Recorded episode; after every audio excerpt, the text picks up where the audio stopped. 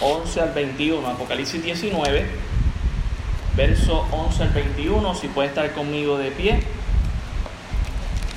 Apocalipsis 19, verso 11 al verso 21. Estaremos leyendo de manera antifonal en esta mañana esos versos.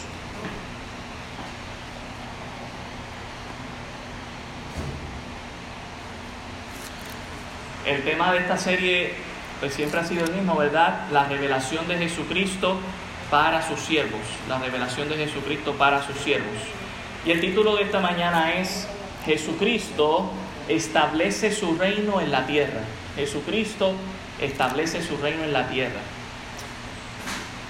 Vamos a leer juntos, hermanos, desde el verso 11, bueno, yo de manera alternada, el verso 11, ustedes el 12, nos uniremos en el 21. Dice la palabra del Señor, entonces vi el cielo abierto y aquí un caballo blanco y el que lo montaba se llamaba fiel y verdadero y con justicia juzga y pelea.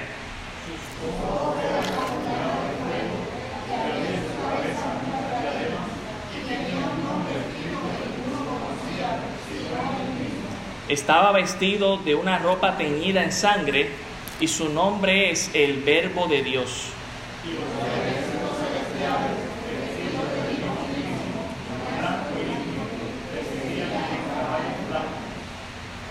De su boca sale una espada aguda para herir con ella a las naciones, y él las regirá con vara de hierro, y él pisa el lagar del vino del furor y de la ira del Dios Todopoderoso.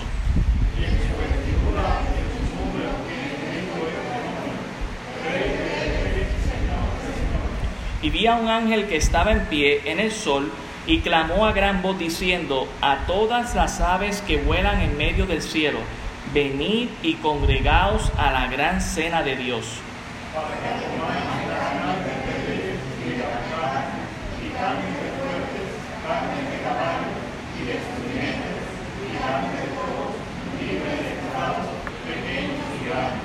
Y vi a la bestia y a los reyes de la tierra y a sus ejércitos reunidos para guerrear contra el que montaba el caballo y contra su ejército.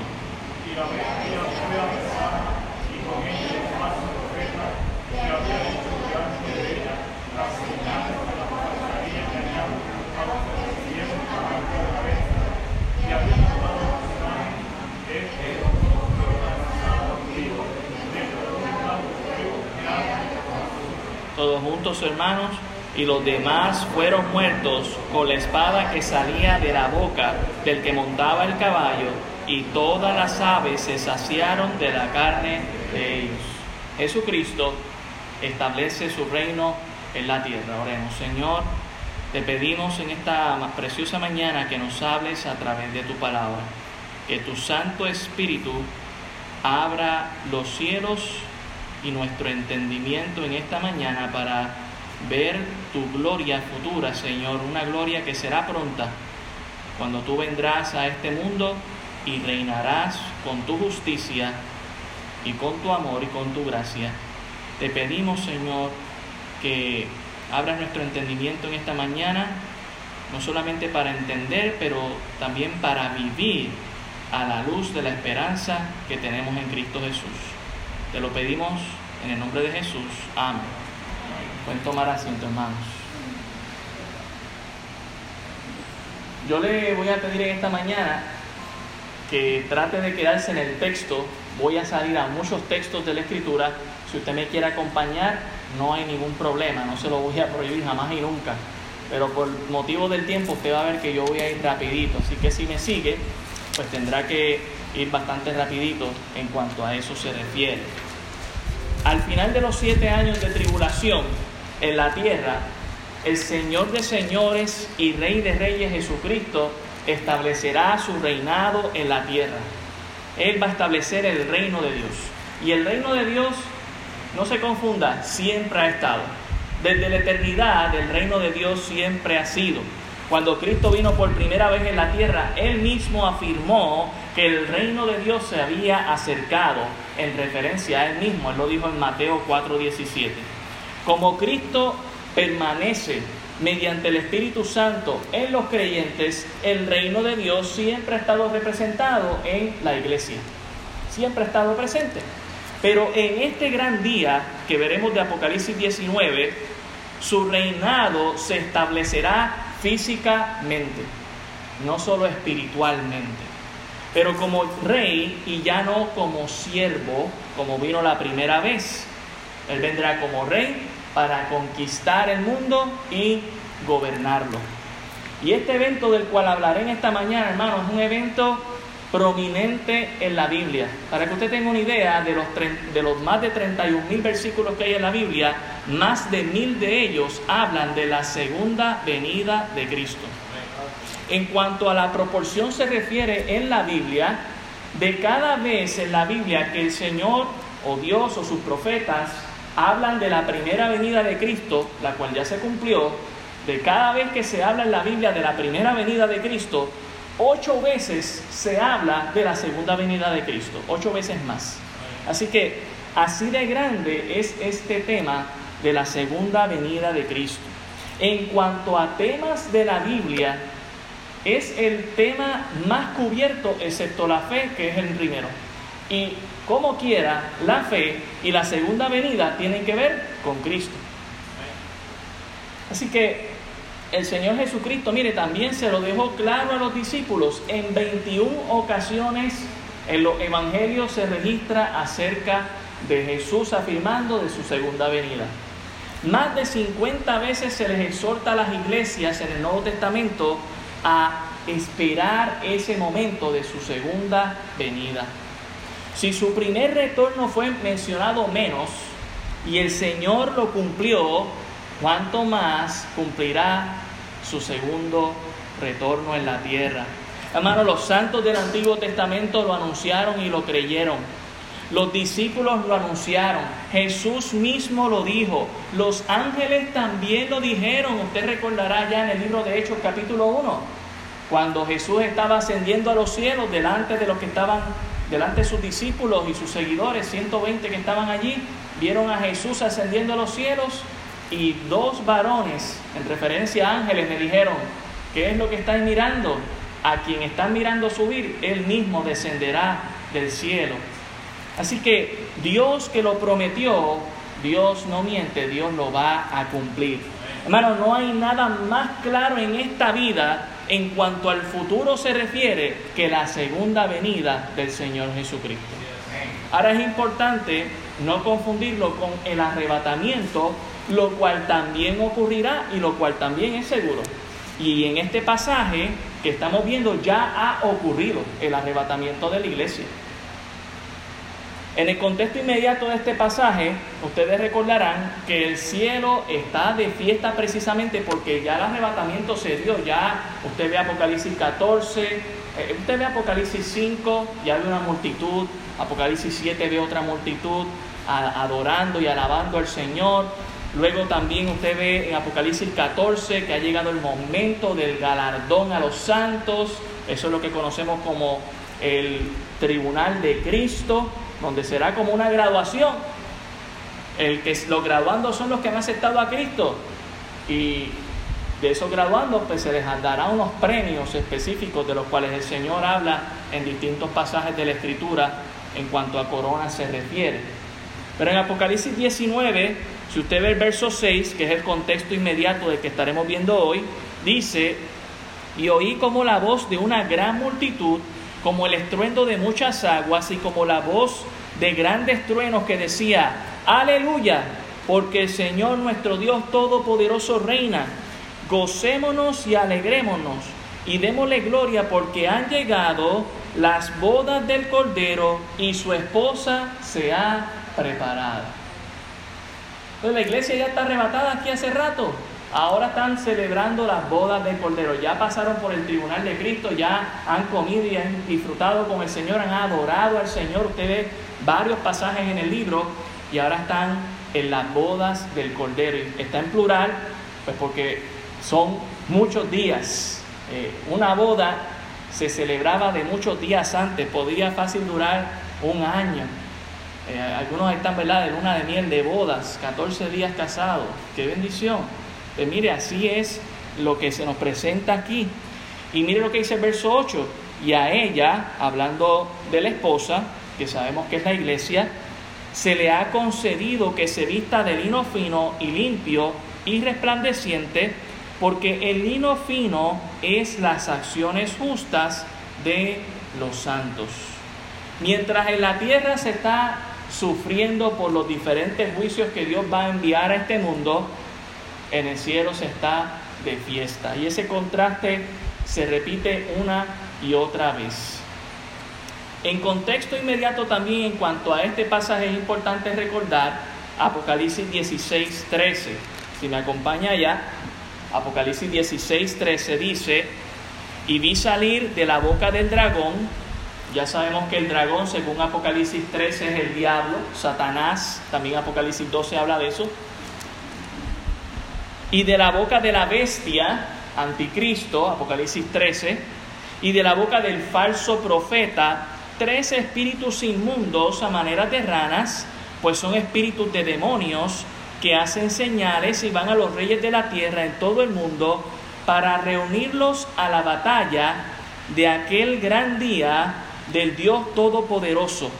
He aquí yo vengo como ladrón, bienaventurado el que vela y guarda las ropas, para que no ande desnudo y vean su vergüenza. Y los reunió en el lugar que en hebreo se llama Armagedón. Entonces no sé si el hermano, ¿verdad? Eh, puede hacer proyectar esa imagen. Si el hermano lo puede hacer, usted verá el valle de Armagedón o lo que se conoce como el valle de Jezreel, que es ese valle precioso, ahí está proyectado, donde se va a dar esta gran guerra. Hermano, ya el lugar está listo. Es un valle enorme. Y se va a hacer más enorme cuando Jesucristo pise el monte de los olivos y se aplane, según la escritura. Será un valle más grande de lo que ya es. Napoleón Bonaparte, cuando llegó a este lugar, dijo, este sería un lugar excelente para la mayor guerra en la historia de la infantería. Ciertamente es un lugar vasto y grande y el diablo, el anticristo y el falso profeta van a convencer a muchos de que el problema no son ellos, el problema es el que está allá arriba enviando estos juicios y van a alinear a todos estos reinos para que vayan a la guerra contra Cristo mismo. De todas las exhortaciones que se dan en medio de los juicios que Cristo envía al mundo a arrepentirse, Él da un último llamado de gracia. Usted lo puede ver en Apocalipsis 18.4. Apocalipsis 18.4 dice, y oí otra voz del cielo que decía, salid de ella, pueblo mío, para que no seáis partícipes de sus pecados, ni recibáis parte de sus plagas, porque sus pecados han llegado hasta el cielo, y Dios se ha acordado de sus maldades. Pero esta es podríamos decir que el último llamado de gracia para que la gente que se tiene que arrepentir se arrepienta y aquellos que están en el sistema, que son creyentes, salgan de la gran Babilonia y no se lleven el castigo que ya vimos en semanas anteriores en cuanto a la derrota de la gran Babilonia. Hermano, en este libro hemos visto bastante el tema acerca del arrepentimiento. Y Dios ha sido paciente a cinco de las iglesias, de las siete iglesias, las llamó al arrepentimiento. Repaso rapidito, Apocalipsis 2.5. Apocalipsis 2.5 dice, recuerda por tanto de dónde has caído y arrepiéntete y haz las primeras obras, pues si no vendré pronto a ti y quitaré tu candelero de su lugar si no te hubieres arrepentido. Eso se lo, dijo, se lo dijo a la iglesia de Éfeso. Pero no solamente le habló a la iglesia de Éfeso. En el 2.16 usted va a ver que le habla a la iglesia de Pérgamo. Por tanto, arrepiéntete, pues si no vendré por a ti pronto y pelearé contra ellos con la espada de mi boca. También en el 2.21 se lo dijo a la iglesia de Teatira, y le he dado tiempo para que se arrepienta, pero no quiera arrepentirse de su fornicación. En el 3.3 Dios se lo dijo a la iglesia de Sardis, acuérdate pues de lo que has recibido y oído, y guárdalo y arrepiéntete, pues si no velas, vendré sobre ti como ladrón, y no sabrás a qué hora vendré sobre ti.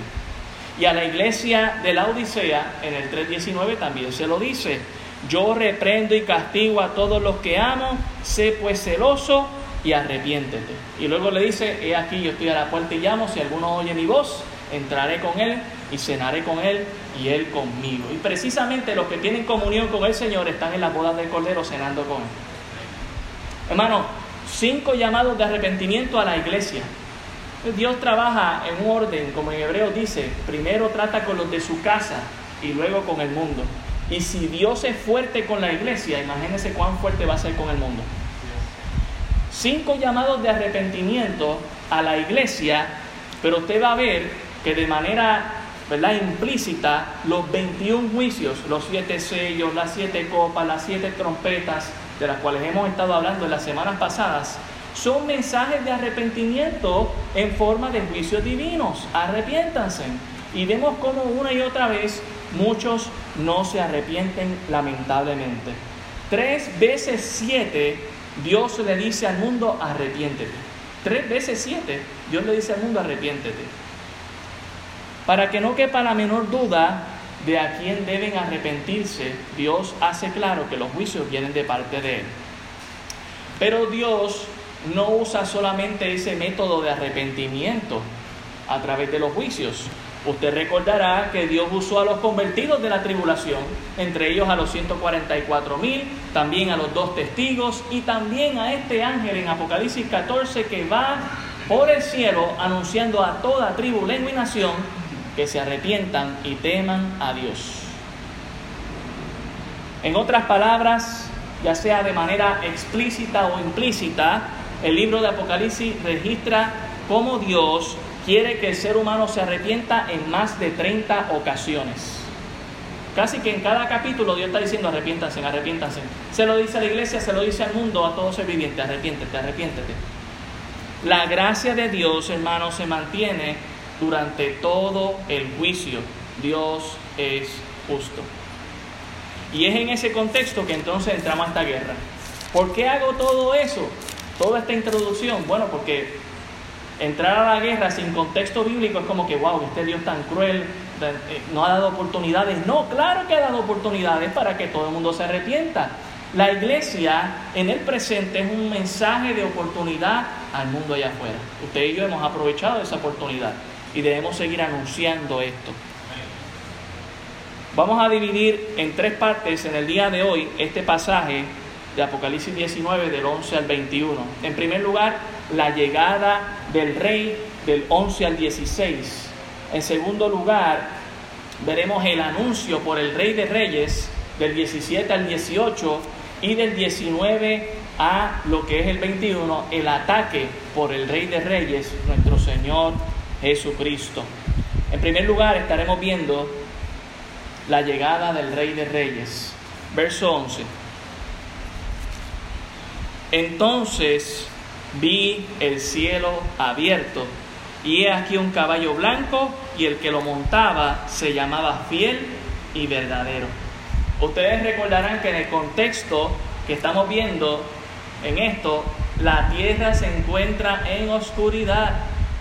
Uno de los últimos juicios es que había una plaga de oscuridad, que hasta, los, hasta el mismo anticristo se estaba mordiendo la lengua por el dolor de las úlceras más también por la oscuridad que no podían ver. Había muy pocas horas de luz que van a quedar en la tierra en ese momento.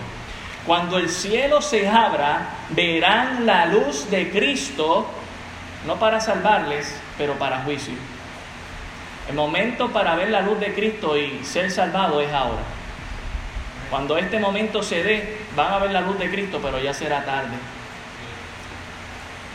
Caballo blanco es un detalle importante y es importante no confundirlo con el caballo blanco de Apocalipsis 6.2. Usted recordará que Apocalipsis 6.2, el caballo blanco que está con un arca pero sin flechas, perdón, un arco sin flechas, eh, es el anticristo, una falsa paz, una falsa prosperidad.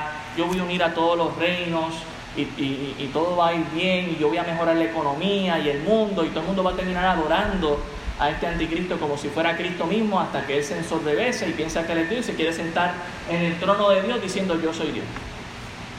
es importante entender que esta visión no es el mismo caballo de Apocalipsis 6.2, quien es la personificación del anticristo, sino que aquí nos dice cuál es el título de este. Dice que el que lo montaba se llamaba fiel y verdadero, significando que el, jinete del caballo blanco del 6.2 es infiel y es mentiroso. Y va a engañar a mucha gente lamentablemente. Mano, ¿cómo sabemos que Cristo es fiel y verdadero? Solo Cristo es fiel y verdadero cuando conocemos que Él no ha fallado a ninguna de sus promesas. Que Dios ha cumplido con todo lo que su palabra dice. Y que lo que falta por cumplirse no significa que Dios no ha sido fiel ni verdadero, simplemente está siendo paciente para que todos procedan al arrepentimiento.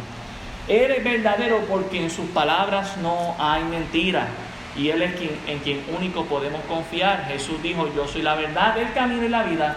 Nadie viene al Padre sino por mí. Noten lo que dice el verso 11. Él es fiel y verdadero y con justicia busca y pelea. La justicia define su carácter y de modo de actuar al buscar y pelear. Cristo no está juzgando y peleando arbitrariamente, hermanos, sino que lo está haciendo por una justa razón. Él va a castigar el pecado de aquellos que no se han arrepentido.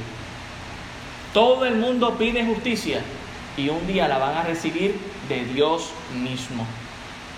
Mire el verso 12. Sus ojos eran como llama de fuego y había en su cabeza muchas diademas y tenía un nombre escrito que ninguno conocía, sino él mismo. Si usted recuerda en Apocalipsis 1, la descripción que ve Juan de Jesucristo precisamente es esta, con ojos con fuego, como de llama. Y también en Apocalipsis 2 vimos un pasaje ahorita, el verso 16, donde también dice que sus ojos están con fuego, con llama. Es decir, una visión penetrante, Nada escapa de su mirada. Todo es visto por parte de Dios. Notemos las muchas diademas. ¿Por qué el Señor tiene muchas diademas si todavía no ha conquistado la tierra? Usted recordará que en algunos pasajes se nos recuerda acerca del tribunal de Cristo, donde seremos recompensados con coronas.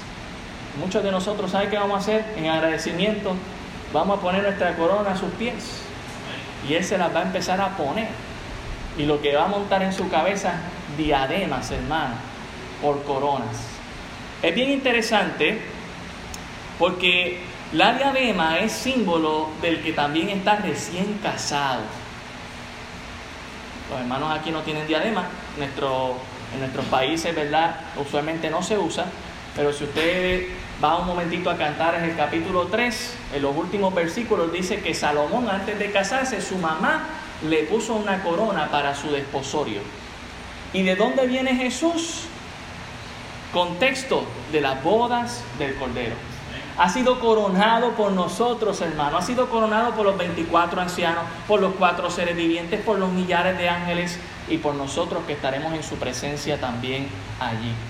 Por eso tiene muchas diademas y viene a recolectar algunas más aquí en la tierra que queden, porque Él será el Rey de Reyes y Señor de Señores. Dice aquí, y tenía un nombre escrito que ninguno conocía sino Él mismo. ¿Sabe qué? Juan logró ver ese nombre, Él lo está diciendo, yo vi ese nombre, pero fue incapaz de comprender o pronunciar el nombre. Y es bien interesante porque Dios siempre se ha dado a conocer a través de diferentes títulos o, ¿verdad?, carácter. Y Él es quien siempre lo pronuncia. Por ejemplo, le dice a Moisés, yo soy el que soy. De ahí sacamos la palabra Jehová. Y el pueblo judío no se, no se atreve a pronunciar un nombre que no conoce si no ha sido pronunciado por Dios mismo. Por eso Juan dice, yo he visto un nombre, pero él no lo ha dicho y yo no lo voy a decir. Y tampoco no, lo entiendo, no lo comprendo. Así que cuando salgamos este culto en la tarde, no me pregunte cuál es ese nombre porque yo tampoco lo sé.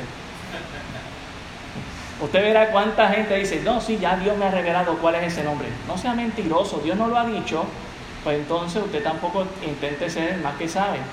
Ninguno lo conoce, dice, sino Él mismo. Un día lo vamos a conocer, hermano. Mire el versículo 13.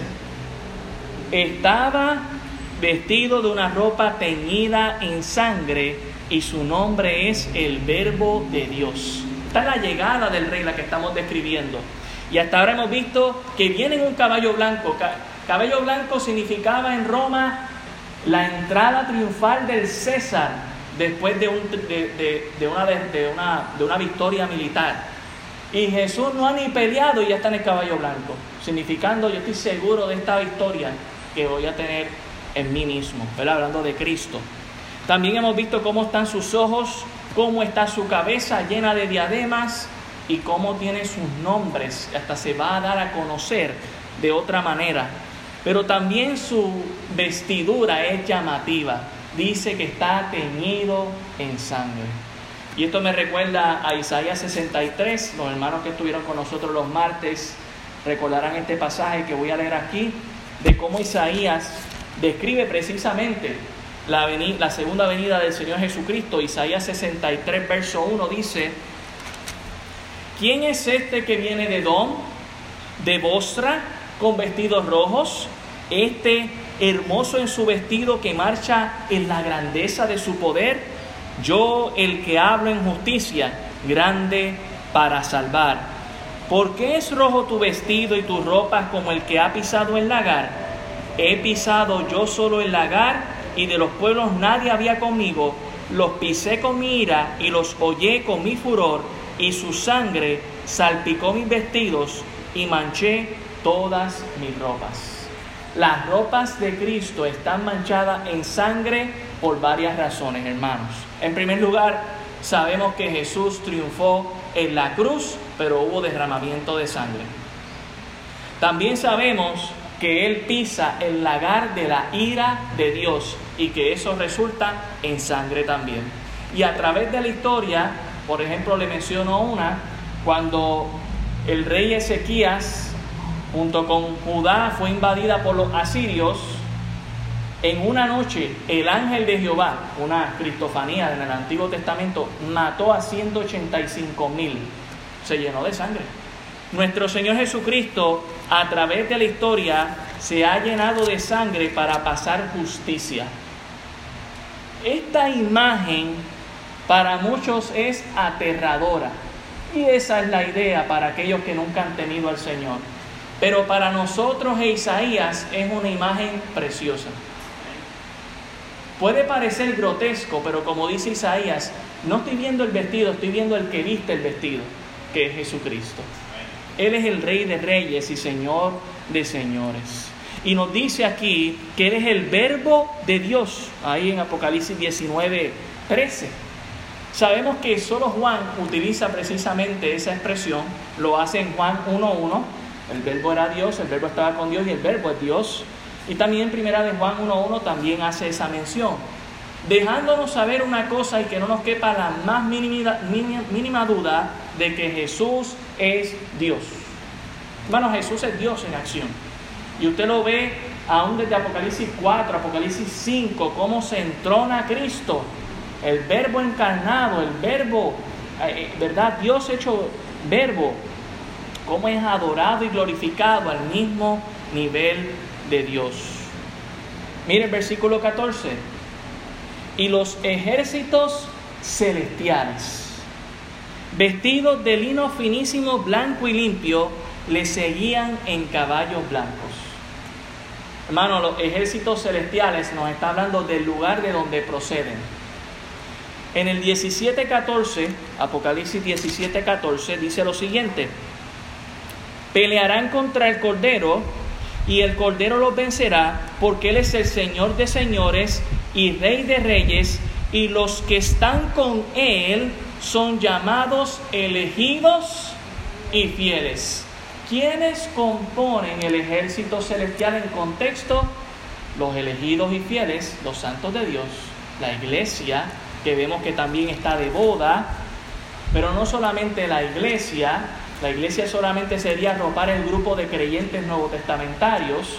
Si vamos un momento a Judas, a Judas, a Judas, que es la carta anterior a Apocalipsis, el versículo 14 dice lo siguiente: De estos también profetizó Enoch, séptimo desde Adán. Note que este mensaje está desde Génesis, diciendo: He aquí, vino el Señor con sus santas decenas de millares para hacer juicio contra todos y dejar convictos a todos los impíos de todas sus obras impías que han hecho impíamente y de todas las cosas duras que los pecadores impíos han hablado contra él.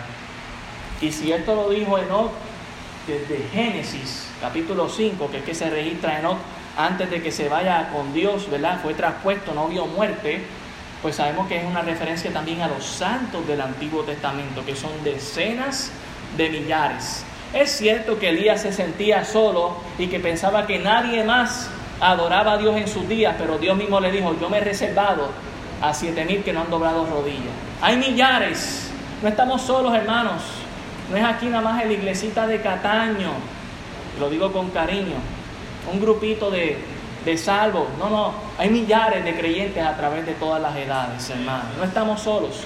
Tenemos a los santos del Antiguo Testamento, tenemos a la iglesia, que es la esposa del Cordero en el Nuevo Testamento, y en Mateo 25, 31 nos completa el grupo diciendo lo siguiente.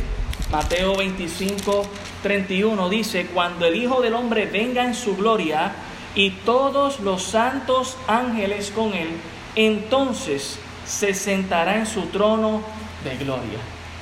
Hermanos, el cielo de Dios se va a vaciar. Jesucristo viene, viene con la iglesia, viene con los santos, viene con los ángeles. El cielo de Dios se va a vaciar porque todos siguen al Cordero, que es el Rey de Reyes y Señor de Señores.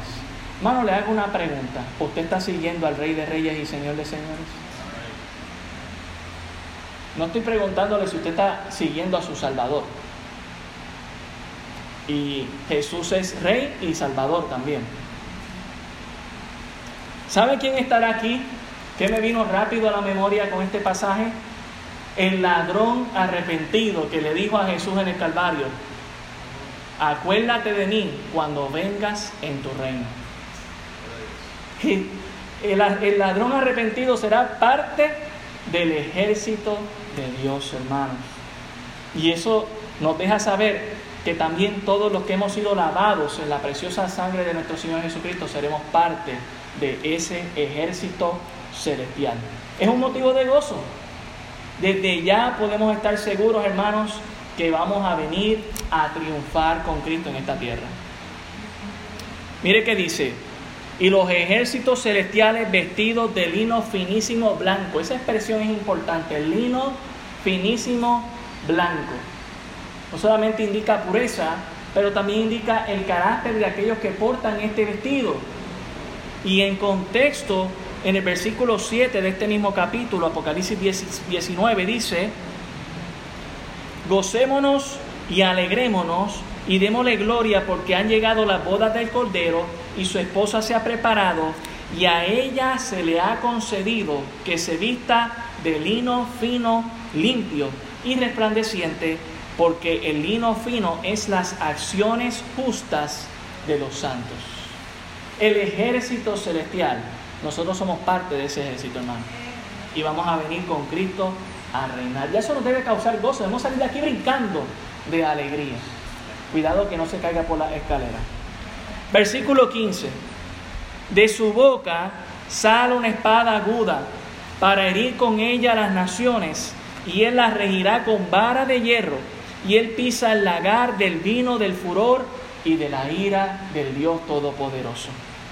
La espada aguda, hermanos, esto es simplemente un símbolo del poder de Cristo. En sí es una referencia a su palabra, la misma palabra de Cristo. Es la palabra que cuando Cristo le dijo al paralítico, levántate, el paralítico se levantó y más aún le dijo, tus pecados te son perdonados. Es el que tiene poder para perdonar pecados. es el que le dijo a Lázaro, sal fuera después de cuatro días muerto que apestaba ya, no era un show. Y se levantó y salió resucitado. Es el mismo que reprendía a las tormentas, a los vientos fuertes, a los demonios. La palabra del Cristo aquí será espada, cuanto todos mueran a su palabra. Y verdad, no todos morirán en el sentido de que no todos estarán participando de esta guerra, pero todos los que participen de la guerra van a morir. Esta guerra, sin haber empezado ya, Jesucristo la consumió. Él dirá, muéranse y se van a morir. No, no habrá que sacar espada a nosotros, hermanos. Él la va a sacar y va a decir, muéranse. Y esa es la misma palabra que en nosotros ha producido vida. No todos van a morir porque no todos van a participar de la guerra, pero las naciones van a sufrir daño. Por eso dice en el verso 15, para herir con ella a las naciones. Las naciones terminarán con heridas. ¿Por qué? Porque muchos de los que habrán salido de sus casas para ir a esta guerra morirán y dejarán a las naciones en bancarrota, con poca población, con poca gente que va a atreverse a irse contra Dios en el reino milenial. Cristo, hermanos, será el nuevo y último regente de esta tierra. Por eso dice, y Él las regirá con vara de hierro. Él será el último gobernador, el último conquistador de este mundo que llevará de su peor estado al mejor estado posible gracias a su presencia y a su poder. El pecado será juzgado justamente y los que hacen el bien no tendrán de qué temer, pero los que hacen el mal serán malditos toda su vida mientras Cristo esté aquí. En el milenio, allá en Isaías 65, y de esto nos habló el hermano Alejandro hace unas semanas atrás, Isaías 65 dice lo siguiente, en el versículo 20, dice, no habrá más allí niño que muera de pocos días, ni viejo que sus días no cumpla, porque el niño morirá de cien años, y el pecador de cien años será maldito. No le va a ir bien al pecador delante de Cristo aquí en la tierra, le va a ir mal todo su tiempo. Pero ¿cómo le va a ir a los que le sirven al Señor? Verso 21, edificarán casas y morarán en ellas, plantarán viñas y comerán del fruto de ellas. No edificarán para que otro habite, ni plantarán para que otro coma, porque según los días de los árboles serán los días de mi pueblo, y mis escogidos disfrutarán la obra de sus manos. Piense si en algún momento usted ha hecho alguna inversión en su casa, en el carro, y usted ha perdido alguna vez, ¿cómo se siente tener que volver a empezar de cero? Déjeme decirle que los tiempos de Cristo en el milenio, lo que usted invierta no se va a perder, usted lo va a disfrutar. Lo que usted siempre, usted va a comer de ello, no se va a enfermar, nadie se lo va a robar. Allí en casa tengo un árbol de mango y he visto varios mangos los velo, los miro, los velo y cuando voy un día ya no están. Pienso que son los vecinos que están ahí. Un día nadie más me va a robar los mangos. Hermano, solo, solo Cristo puede calmar la ira de Dios. Por eso Él es Dios mismo. Ahí lo dice en el verso 15. Él pisa el lagar del vino, del furor y de la ira del Dios Todopoderoso. Mire el verso 16, estamos en Apocalipsis 19 hablando de la llegada del Rey de Reyes. Dice el verso 16, y en su vestidura y en su muslo tiene escrito este nombre, Rey de Reyes y Señor de Señores. Hermano, esto no es un tatuaje. Dice claro que es en la vestidura, en el área del muslo.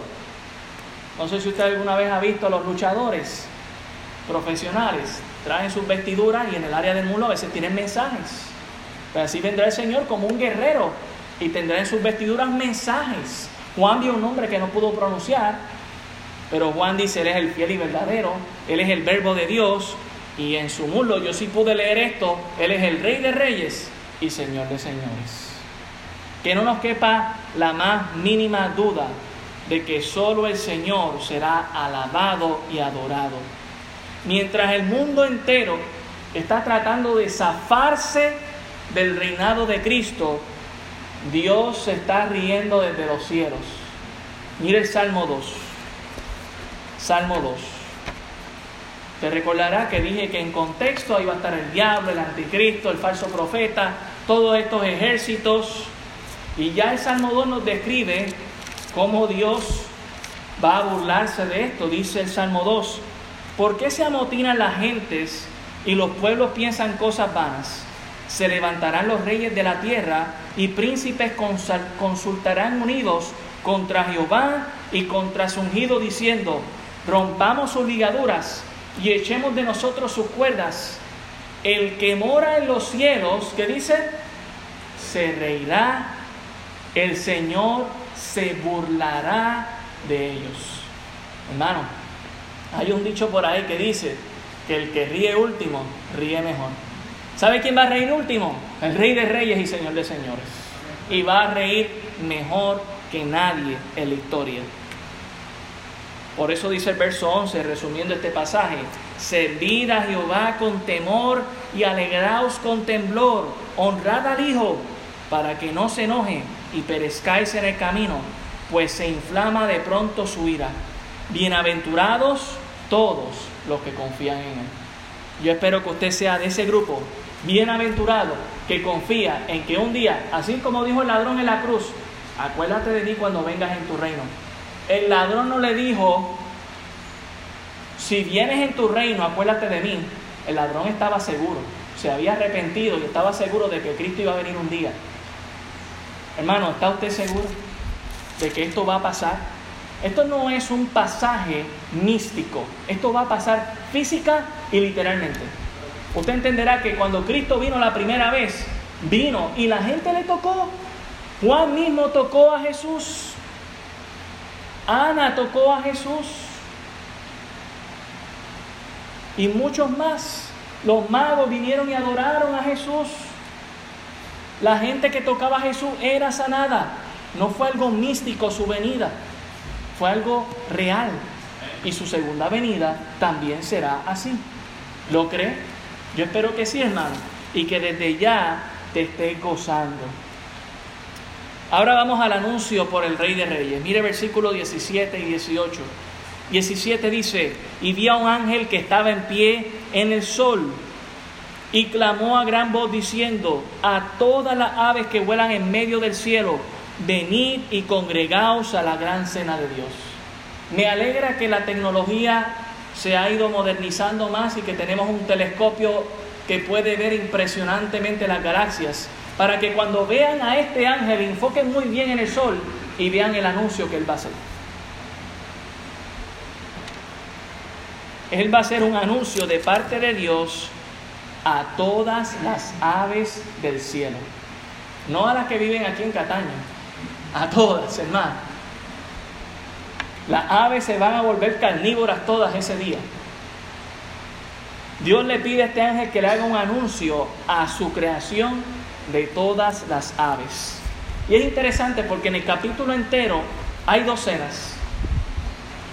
Ambas las preside Cristo. Una es en la boda del Cordero Usted ve la cena ahí. Y otra es esta en la guerra del Almagedón. Y la pregunta es, ¿cómo estamos nosotros? ¿En qué cena vamos a estar?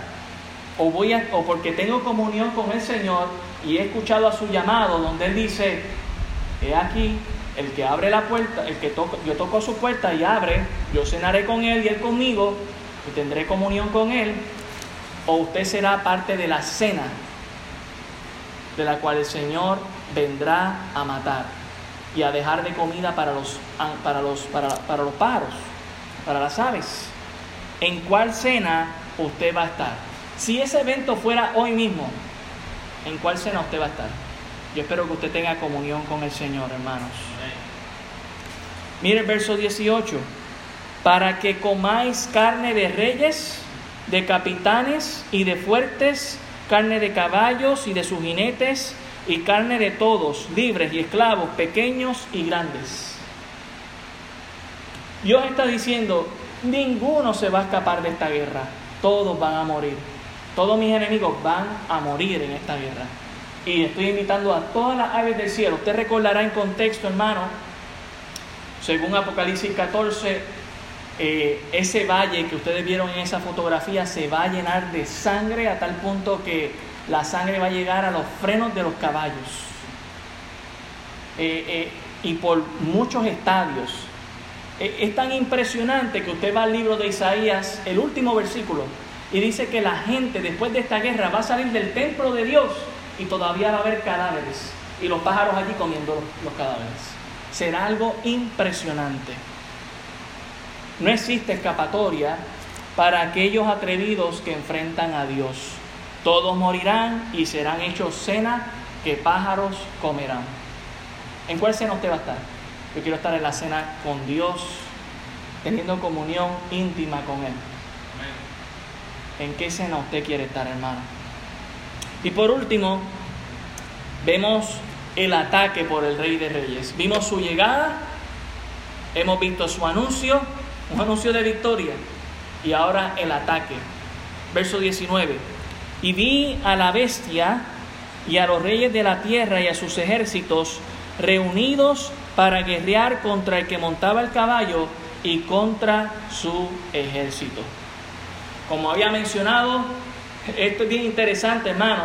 La bestia es el anticristo y él logra montar junto con el falso profeta y con el diablo una gran alianza con muchos, ¿verdad? muchas naciones y hacen señales para engañar a estas naciones y convencerlas de que ellos no son el problema, ellos no tienen que arrepentirse, ellos tienen que pelear contra el que está enviando todos los juicios. Y esto es interesante, porque hasta el peor enemigo de Dios en la Biblia no es ateo. Es más, el peor enemigo de Dios en la Biblia está esperando la venida de Cristo. Va a estar allí esperando en el valle del Armagedón, junto con el falso profeta, junto con el diablo, para guerrear contra Cristo. Y todavía hay gente que piensa que esto es una falacia. Mire el versículo 20. Y la bestia fue apresada y con ella el falso profeta que había hecho delante de ella las señales con las cuales había engañado a los que recibieron la marca de la bestia y habían adorado a su imagen. Estos dos fueron lanzados vivos dentro de un lago de fuego que arde con azufre. La victoria de Cristo, hermano, será abrumadora, excelente, perfecta y abarcadora. El anticristo y el falso profeta estrenarán algo peor que el infierno. Se llama el lago de fuego. Y tengo anuncio, quema más que el infierno. Dice que arde con fuego y azufre. Lo más parecido, un volcán. Y, si quieres saber lo que hace un volcán, hace unos meses atrás, casi un año, eh, un volcán allá cerca de la isla, cerca de España, explotó y consumió básicamente media isla. Todo lo que venía a su paso y lo tocaba se lo, se lo tragaba básicamente. Lo consumía. Imagínese cómo será este lugar. Serán lanzados vivos. Esto nos deja saber que la gente sufrirá por vida eterna. No creemos en la aniquilación del alma. O usted va a pasar su eternidad con Dios en los cielos, o usted va a pasar su eternidad sufriendo siempre. Ahora, yo le quiero recordar que en más de 30 ocasiones este libro dice, arrepiéntate. Y eso sin contar toda la Biblia. ¿Es Dios injusto? Si nos está llamando al arrepentimiento, si nos está diciendo, hay un lugar donde vas a sufrir si no te arrepientes. Él es justo, ha sido misericordioso, ha sido paciente para que usted se arrepienta. Y esto no es una táctica de miedo como muchos dicen. Si la verdad te da miedo, arrepiéntete. Verso 21. Y los demás fueron muertos con la espada que salía de la boca del que montaba el caballo, y todas las aves se saciaron de la carne de ellos. Ninguna ave se va a quedar con hambre ese día. Usted verá que el lugar del valle es bastante grande, habrá muchos muertos, habrá mucha sangre, pero todas las aves del cielo ese día van a ser saciadas. Ninguna se va a ir a acostar con hambre o a engancharse en un panel eléctrico con hambre. Van a estar saciadas. Cristo saciará a todas las aves del mundo entero, lo que nos deja indicar la cantidad de muertos. Usted verá que el ejército celestial compuesto de santos, de la iglesia, de los ángeles y Cristo mismo vienen a triunfar, mientras que los que están aquí en la tierra, el anticristo y el falso profeta, lanzados al lago del fuego. Los que eh, reúnen en ese ejército son muertos ese día y por ende su vida espiritual al infierno prontamente para ir al lago de fuego también, lo veremos en Apocalipsis 20. Y también termino con esto en Apocalipsis 20, verso 1 y 2. Vi a un ángel que descendía del cielo con la llave del abismo y una gran cadena en la mano y prendió al dragón, la serpiente antigua que es diablo y Satanás, y lo ató por mil años. Satanás también es quitado del medio por un tiempo, mil años, en un abismo. Mano, cuando Cristo viene a establecer su reino, va a quitar todo aquello que impediría que aquí en la tierra se vuelva el cielo. Y quiero hacerle esta pregunta. ¿Es usted un impedimento para eso? ¿Sabe? La realidad, hermanos, es que sin Cristo lo somos. De la única manera que seríamos parte del ejército celestial y no un impedimento es si nos arrepentimos y venimos a Cristo para venir a ser la esposa del Cordero, parte del ejército celestial que viene a reinar en este mundo por mil años. Si usted todavía no ha tomado una decisión, yo le animo a que usted venga a Cristo Jesús y se arrepienta. Y si usted ya es creyente, yo le animo con las palabras del Señor. Dios nos tiene victoria hecha, preparada. ¿Qué nos cuesta simplemente vivir una vida que le agrade a Él y en agradecimiento por lo que Él ha hecho y por lo que Él hará, podamos vivir una vida santa y agradable al Señor? Oremos. Señor, gracias te damos por tu palabra.